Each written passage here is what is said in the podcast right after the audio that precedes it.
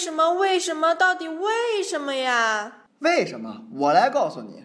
Hello，大家好，这里是芝麻电台 Face Me Radio 娱乐在线。到底为什么？我是于大海。有人啊叫我于博士，也有人叫我于二逼。但甭管你叫我什么，你都可以在我们的微信公共平台芝麻娱乐回复聊天室来向我提问，还可以在我们的新浪官方微博芝麻电台跟我单逼。那么到底为什么哆啦 A 梦没有手指呢？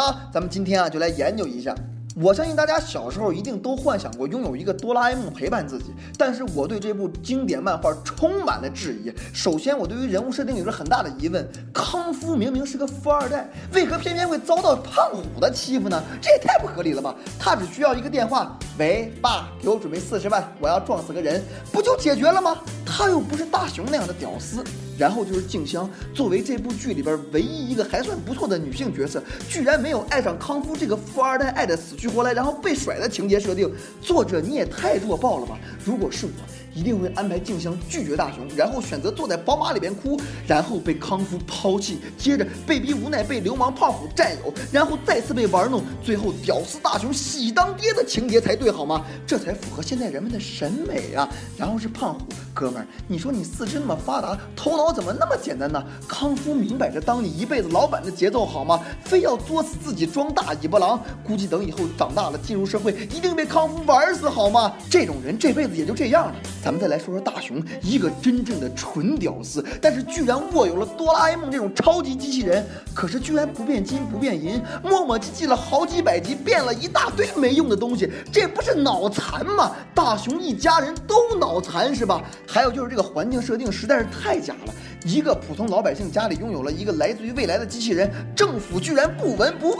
日本的间谍组织都是吃屎的吗？国防部门都是废物点心吗？完全搞不懂日本人是不是在贬低自己的政府机构啊！最后再来看看哆啦 A 梦本身，那个竹蜻蜓简直太扯淡了，插在头上就能飞。好，就算那玩意儿马力大，可以征服地心引力，那我请问一下，往哪儿插？直接在头上开个洞是吗？要不要这么血腥？再就是任意门，想去哪儿就去哪儿，明显就是空间技术的产物啊！可是这几个脑残墨迹了好几百集都没去过国库，神经不好吧？看看人家美国电影《张片》里边的男主角，拥有了空间技术之后，第一站就是去国库。相比之下，哆啦 A 梦简直弱爆了呀！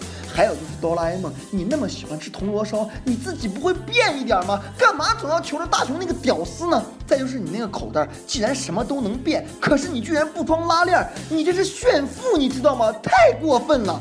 那么到底哆啦 A 梦为什么没有手指呢？经过我多年的研究，终于得到了一个结论，那就是因为哆啦 A 梦啊是来帮助大雄的，他需要时刻向大雄伸出援手啊，所以他不能有手指。其实哆啦 A 梦啊代表着我们儿时的梦想，而在今天这个社会中，很多人为了利益而迷失了自己曾经的梦想。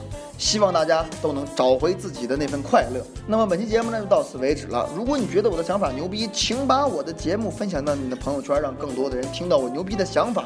但如果你觉得我的想法傻逼，没关系，也可以把我的节目分享到你的朋友圈，让更多的人来和你一起向我开炮。开炮地点啊，就在我们的微信公共平台芝麻娱乐以及新浪官方微博芝麻电台。当然了，也可以向我提出你们的问题，也许下期节目呢就是你的问题。希望你们一起来骂我。哦，原来是这样。